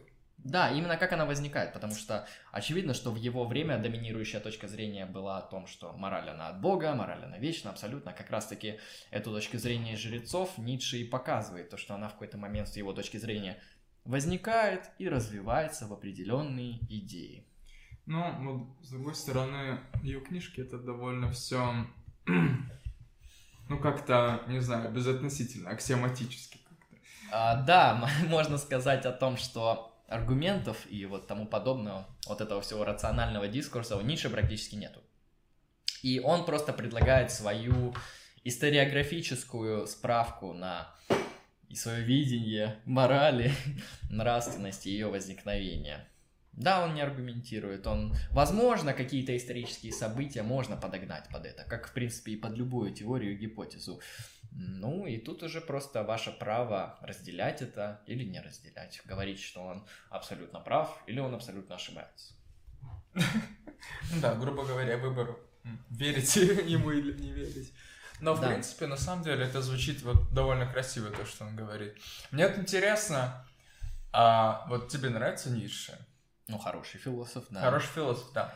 А вот, ну вот, судя по всему, судя по всему, в первых двух частях, да, которые мы рассмотрели, он вот прям вот христианство критикует прям вот на каждом шагу. Да, Вот он- где, он говорит куда ни что- плюнь, везде вот отсылка к ресентименту, а ресентимент у него вот четко связан с христианской моралью. Вот Да. как, как в твоей голове это выглядит? Ага, ну нифига вы мне сложные вопросы сегодня задаете на те темы, которые я не готовился. Да, бля, уже, уже пошел такой свободный формат, когда Ну хорошо. вот ты вот эп- эп- эпилог свой, заклю- заключение свое закончил, вот. принципе, да. Теперь можно пиздеть ни о чем. Можно и спиздануть, да. Ну, давайте подумаем. Как раз я сейчас буду объективировать э, с, с нихуя суждения и пытаться выстроить какую-то оппозицию. Но, в принципе, я эти взгляды не, не разделяю. Я ближе объективист, да, в морали, ну, то бишь, как в христианстве написано, то бишь, мораль вечна абсолютно и так далее. Просто, во-первых, у Ницше ноль аргументов. То есть э, здесь, как мы уже говорили, да. можно принять, не принять. Это, да, слабость его позиции, конечно. А, ну, во-вторых, если мы, например, а, примем это за истину, хорошо, то что в какой-то момент вот эти вот а, ресентиментные, эгалитарные тенденции победили.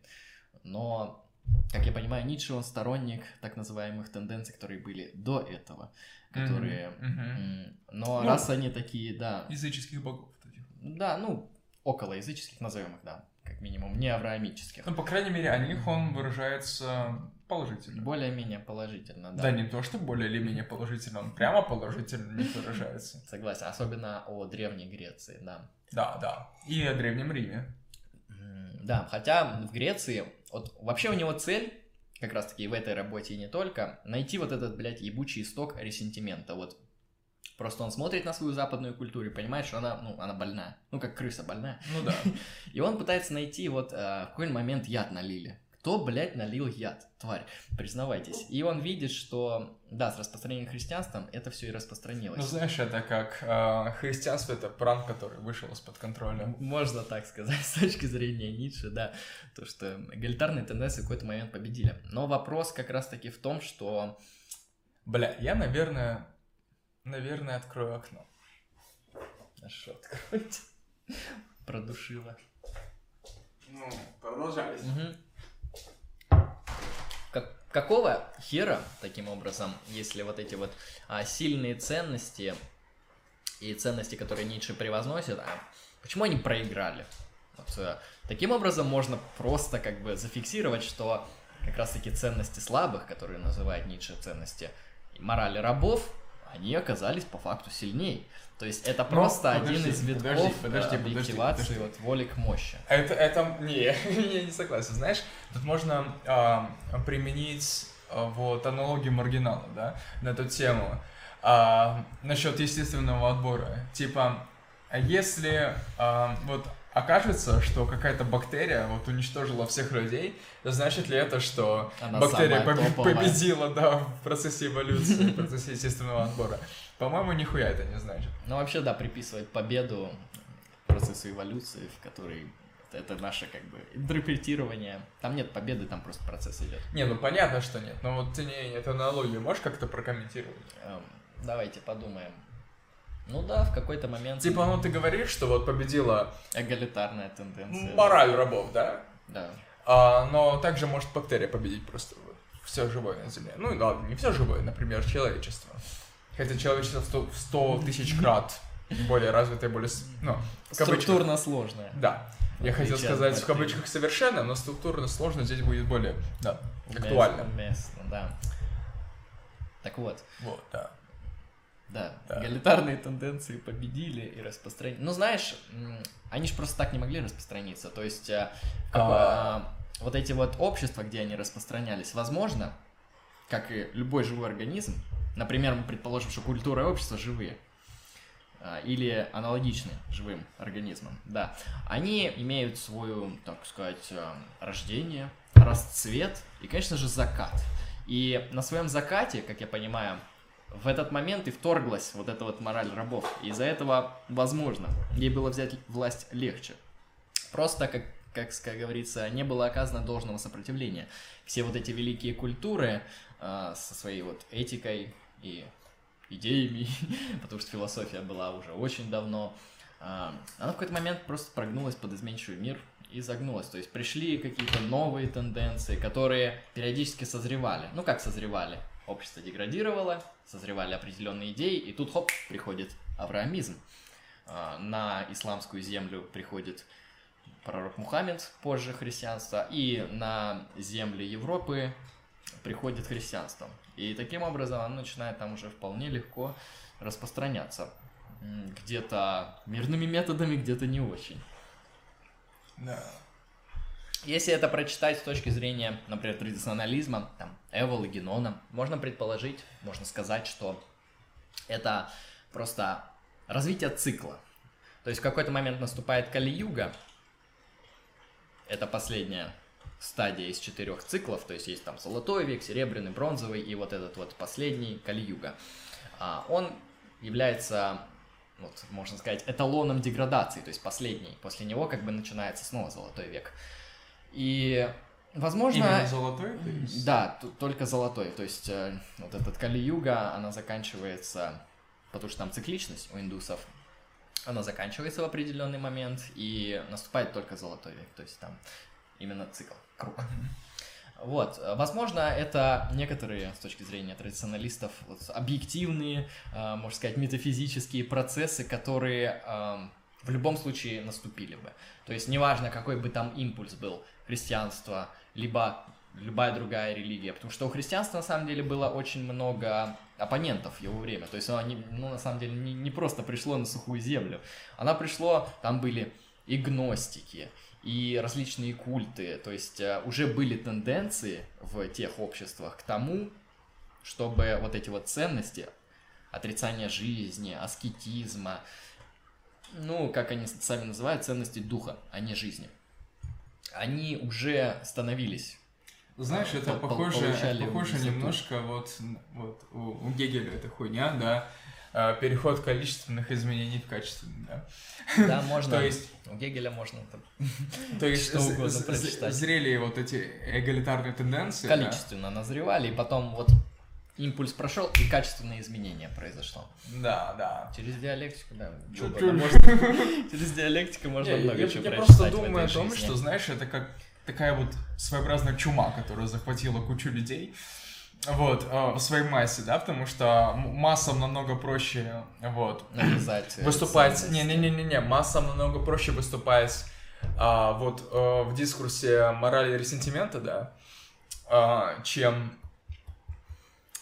ну, провозглашать какие-то элитарные, да, тенденции. Ну, для них э, это не то, что сложно, это невозможно, потому что ни одну элитарную ценность они, мягко говоря, вообще ни в каком виде не разделят. Ну вот. А, они, конечно, хотят быть здоровыми и богатыми, но... То есть, знаешь, а, а вот к чему я вообще это привел? Я просто захотел привести аналогию, знаешь, насколько это похоже с э, пролетарской революцией, которая произошла в 20 веке. А в какой стране?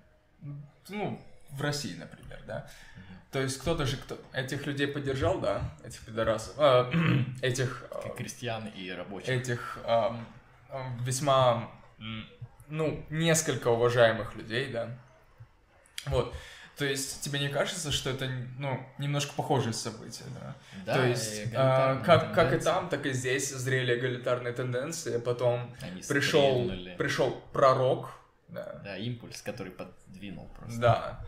И чем вот... Не, не, да.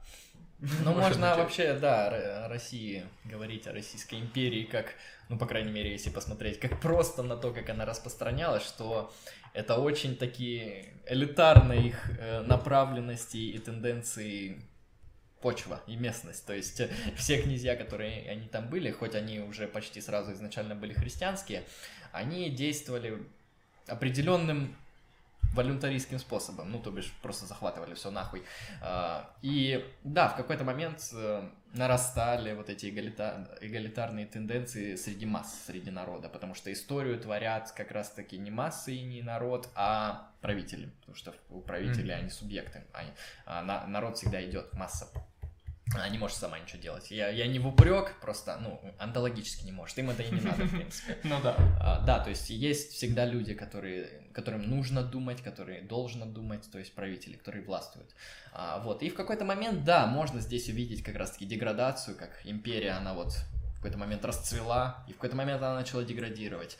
А, постепенное расслоение было между элитой и массами. Сначала это было незаметно, то есть сначала изменения были тупо количественные, например, просто у них больше денег, у них больше богатства, тогда, а потом они начали просто качественно меняться. Как получить больше денег, как, как получить, получить больше, больше власти. Да. Изменения... Дырки в жопе есть у всех. Мы любим власти. какой-то момент элита просто начала качественно меняться, начала говорить на другом языке, использовать другую одежду и так далее. То есть культура вообще изменилась полностью.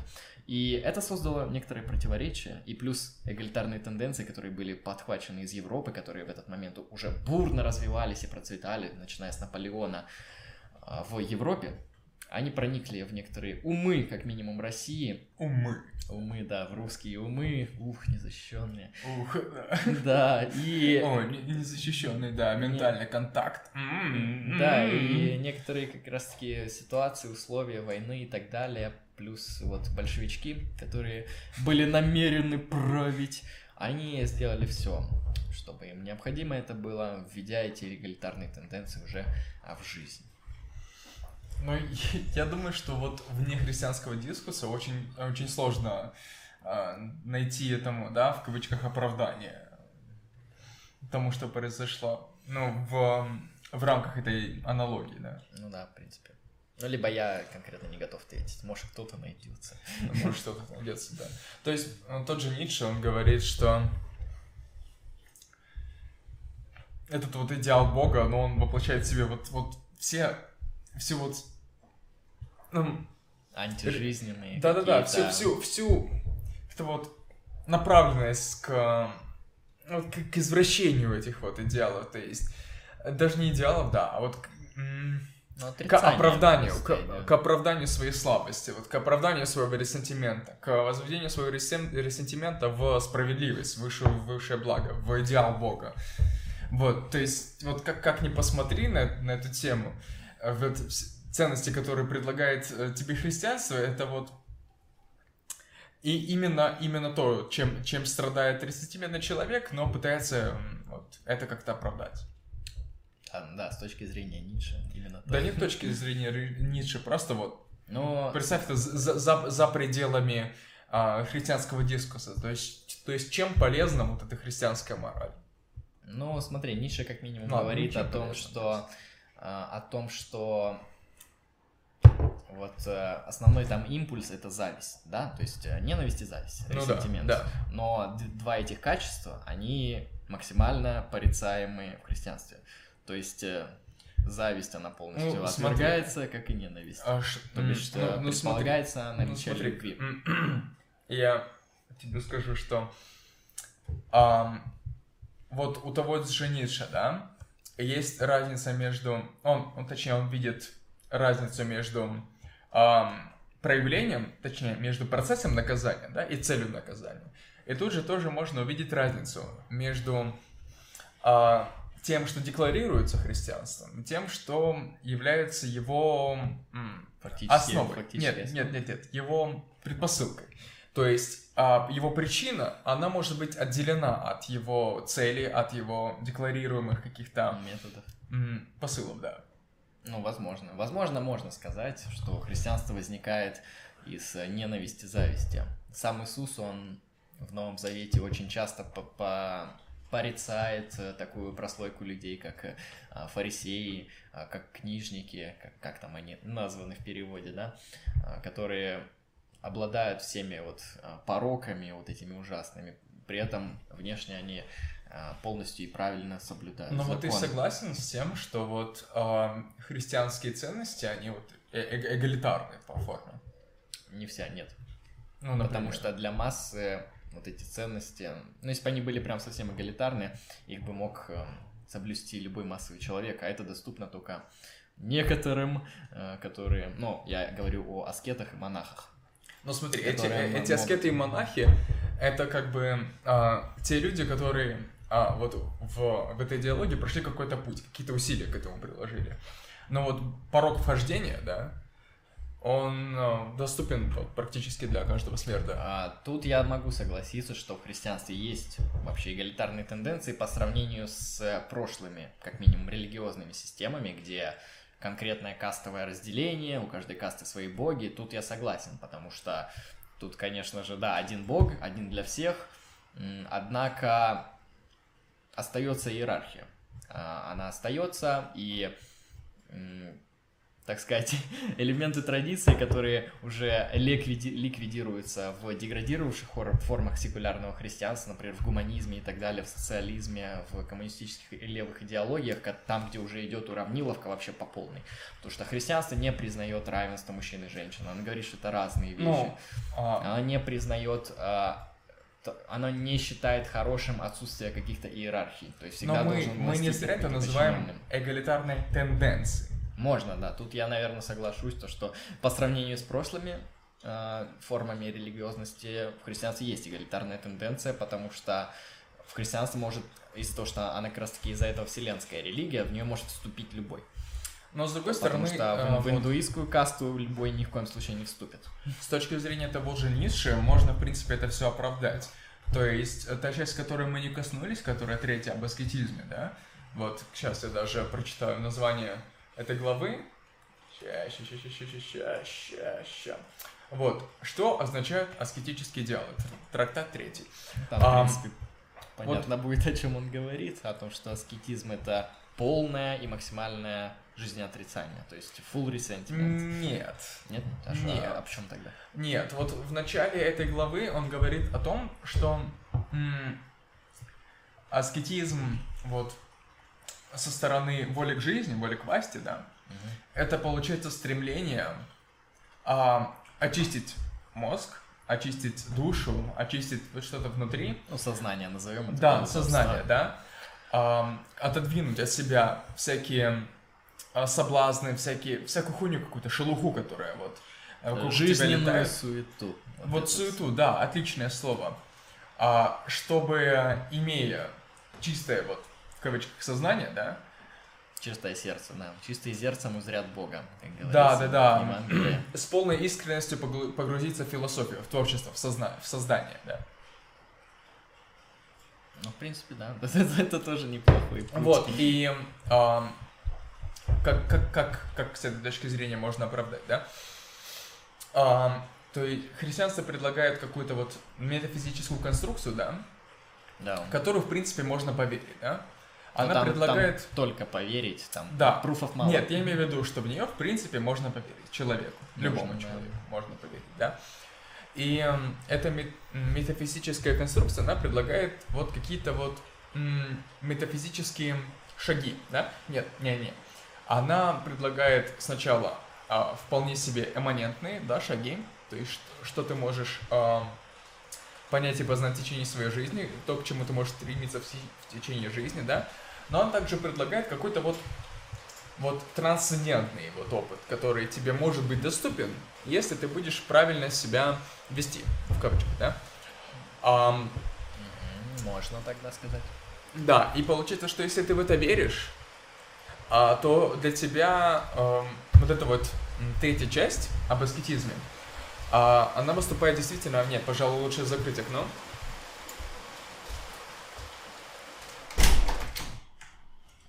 Она выступает для тебя Она, она действительно. выступает э, в роли действительно оправдания, потому что если ты э, веришь вот в эту метафизическую цель, в кавычках, опять же, да, а, то для тебя вполне, вполне разумно ам, очищать э, свое сознание, да, от всяких соблазнов, от шелухи, от суеты, чтобы с наибольшей эффективностью стремиться вот к своей цели. Трансцендентные цели, да. Да. Там, в принципе, да, очевидно. Если так описывать кратко суть, э, вот в чем как бы аскетический идеал христианства, довольно просто. Вот имманентное бытие, бытие мира, да, о, о котором Ницше как раз восхваляется и говорит, что это вот хорошо и правильно. А есть трансцендентное бытие, бытие Бога. И очевидно, что это довольно противоположные вещи. Хоть э, мир и создан Богом, а, потерпевшим не Богом, а мир потерпел некоторый момент грехопадения, поэтому в нем присутствуют некоторые проблемы. И таким образом, отдаляясь от мира, отдаляясь вот от того, что в христианстве называется страсти, вот эти все отрицательные мотивы, то есть, чтобы ты не обжирался, чтобы ты не, не Ну, это желал вот власти. да. вот вот. Можно назвать это, да, с, с точки зрения жизни нигилизмом, потому что ты вот как бы отрезаешь какие-то части жизни. Мгм. А, но раз ты отрезаешь что-то имманентное, то если есть трансцендентное, то оно тебе больше открывается. Вот именно с точки зрения христианства здесь и говорится то, что чистые сердцем, то есть те, ну, у кого нет страстей. Таких нет людей, но есть те, кто стремятся к этому. А, тем открывается Бог. Они понимают это. Ну, это есть, да, идеал Бога.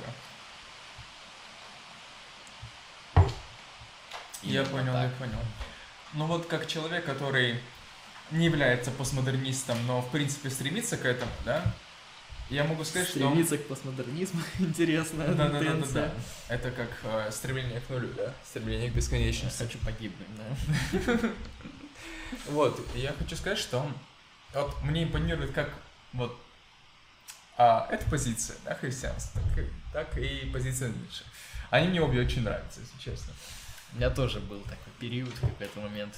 Просто, ну, тут, знаешь, тупо прагматически сработало. Дело в том, что у христианской позиции есть а, социальные измерения в виде культов, ритуалов и так далее. Ну, ты можешь в церковь сходить, да? Ну да. А, то бишь проникнуться глубже, плюс Да. богатая история. То у Ницше, кроме его философии, ничего нету. И тебе как бы надо работать сложно и самому.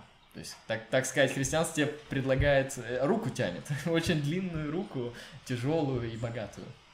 Но с другой стороны, это тоже можно рассмотреть, блин, красиво. А, там просто а, часть неба без облачков, и а, дождь все равно идет. И, да, так странно. Ладно. Чётенько. Еще раз, что ты сказал? Я забыл. Сейчас я по- пока вспоминаю, я открою окно. На чем мы остановились? Так, черт знает. Ну ладно, окей. Ну, В общем, мы можем некоторый вывод сделать просто про Ницше, чтобы было заключение. Да, бля, я не особо планирую заканчивать. А Мы ты? сделаем заключение для видоса, а можно потом еще просто снимать. Так мы уже сделали уже одно заключение. Ну ладно, можешь сделать еще одно заключение. Ну давай. Заключать не, не, не бросить. Заключение номер два, давай. Хорошо. Бля. Вообще говоря о Ницше, бля, Ладно, похер. э, Не можно, видно будет. можно говорить о том, что это философ подозрения. Как, как его ставят в одну копилку с... Ницше и еще с кем-то, да? Еще с двумя пацанами, да. Один у нас находится на столе, его, его зовут Зига Фрейд, или так называемый Зига А, бля, точно. Какой нахуй с Ницше я был? Я оговорился, я хотел сказать Фрейд, да. Да, э, Зигмундом Фрейдом и Какой-то еще раз был, я уже не. Карлом Марксом. да, точно. Да. Почему их так называют? Дело в том, что эти три господина, они в какой-то момент э, начинают очень жестко, как бы выразился Деррида, деконструировать... э, Да. Деррида. Сейчас, подожди.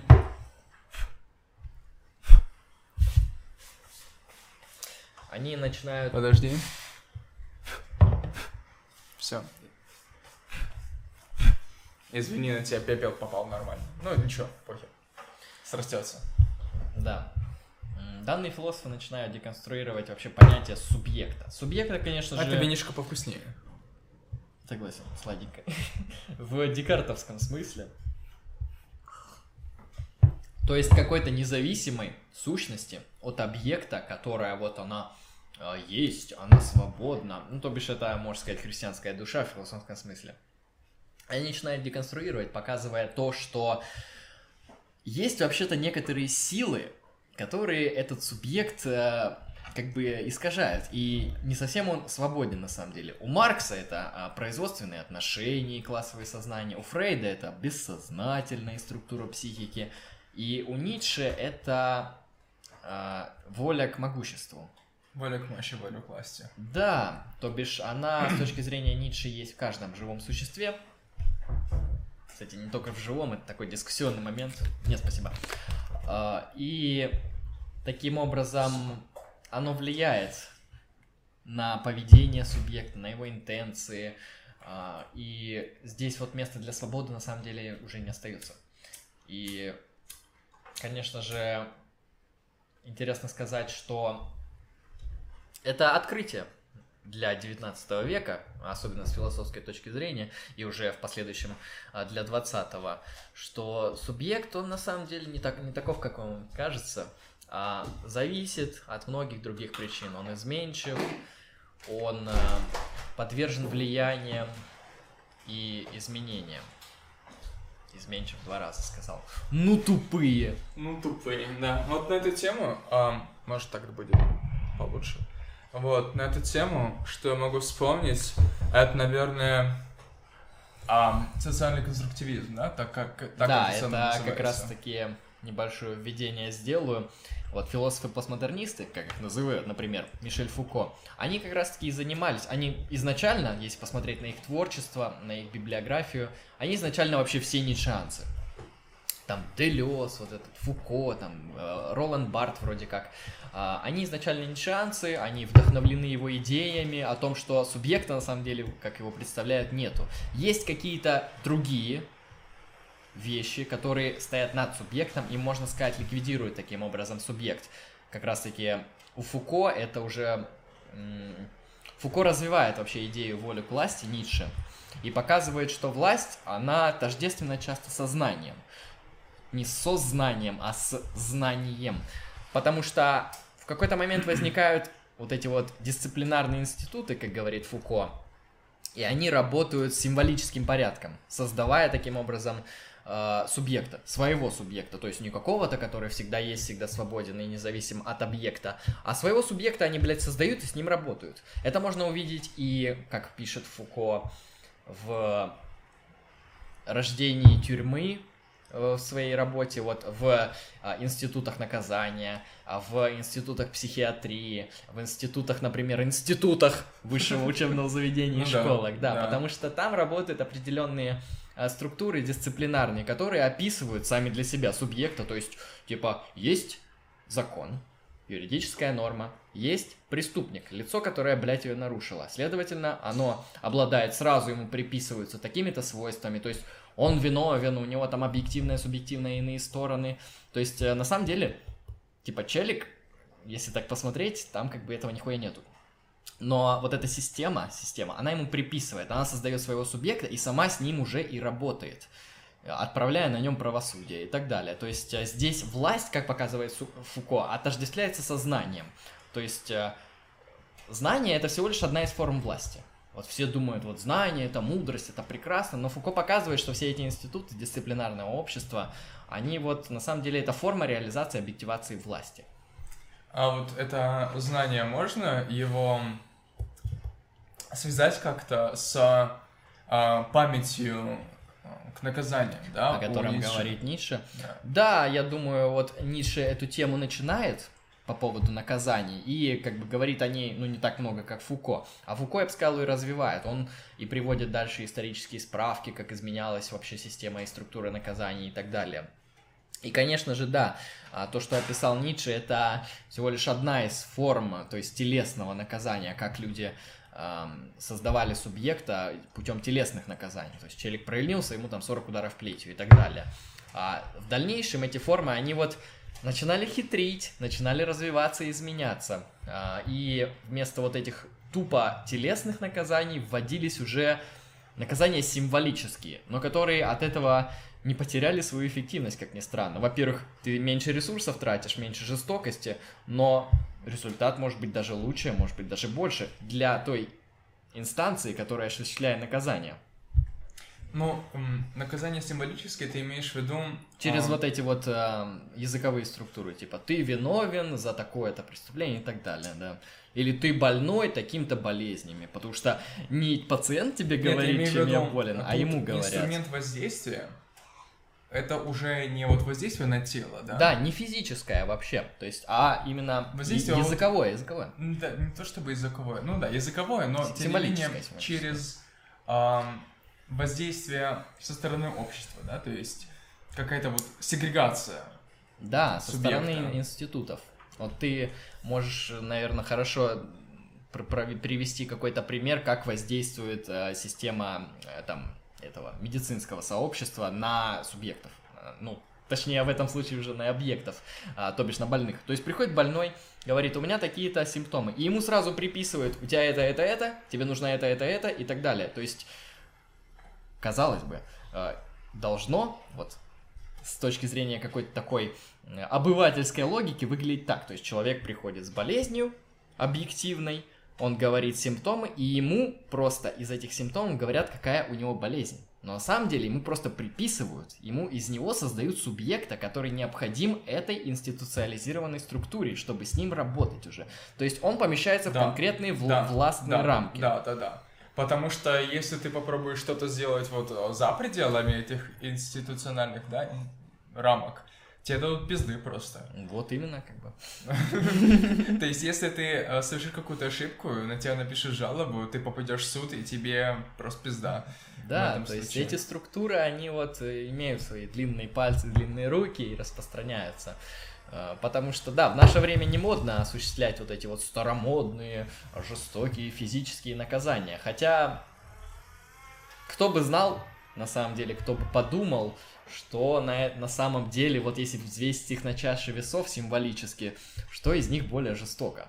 Когда тебя дисциплинарно создают из тебя субъекта определенного, который нужен им. То есть по факту работают с твоей личностью, ее изменяют. Ну, введем личность, да, типа она есть. Ее изменяют структурно, как им надо.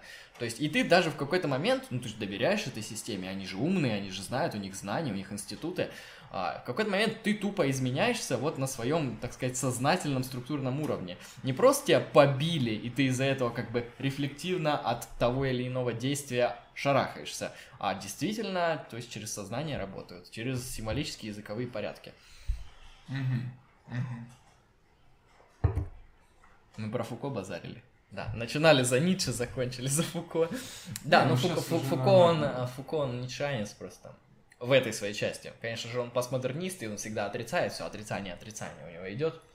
Но мы его здесь Движение, чувствение бытия в ничто, а ничто в бытии. А вы что утверждаете? Иное Иное же написано. написано. У, сука. Вот. То есть, да.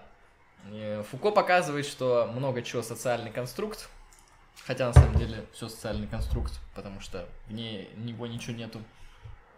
А, хотя, однако, однако, Фуко у нас левак, и ему это все не нравится. Он говорит, это же ужасно, это эксплуатация, это ущемление человеком человека. Ну, то бишь он в какой-то части марксист, можно так назвать. А, И он, конечно, выступает против этих институтов всех. А я просто вижу в этом... Ну, можно это прочитать просто про-другому. То, что, ну, как бы эта власть, она так вот объективировалась, и ее просто можно понять. э, Как бы, и все. Можно, можно даже сказать, что это прекрасно, она эффективна, она работает и так далее. Ну, Фуко это, конечно, да, он окрашивает это все отрицательными красками, типа, у, сука, институт, институты и школы это на самом деле тюрьмы, потому что они действуют по одинаковым правилам, законам. Да, он, кстати, очень интересно проводит сравнение между тю- тюрьмами и школами, потому что и там как бы распорядок дня, и там ты должен делать это, не должен делать это, то есть есть определенная дисциплинарная вот тренировка, то есть правила, то есть у человека создается определенный объект, как в школе, так и в тюряшке. Да, и еще он сравнивает эти вот институты общественные, да, с проектом идеальной тюрьмы, с паноптикумом. Вот, например, как, как это работает с учебой, да? А вот как субъект учебы, тебе невозможно а, что-то сделать, что-то нарушить так, чтобы это было незамеченным. То есть, грубо говоря, если ты не сделал домашнее задание, Да, Препод это увидел. не написал, да, ты никак это не скроешь. Ты можешь сделать вид, что ты сделал ее, но не очень хорошо. То есть можно сделать некачественно, но сделать ты ее обязан. Вот, и тут мы видим а, как раз основную, ос- основной принцип как раз паноптикума — это неотвратимость наказания.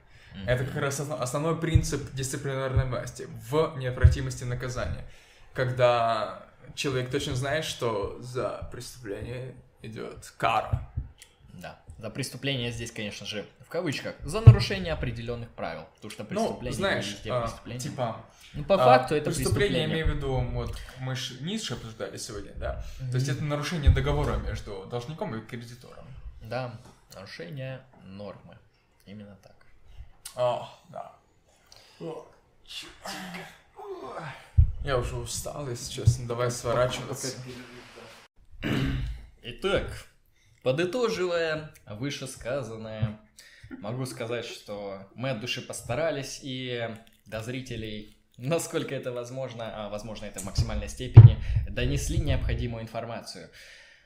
В заключение можем сказать, что Ницше на самом деле более глубокий автор, чем мы показали. И это всего лишь одна из его многочисленных граней, которые иногда просто противоречат друг другу. Поэтому, если вам действительно интересен Ницше, ищите лекции по философии Ницше, читайте Ницше, читайте книги о Ницше, то бишь интересуйтесь. Ницше, как бы некоторые его назвали, это предтеча исток постмодерна, и, и это некоторая критика некоторый молот, который разрушает идеалы прошлого.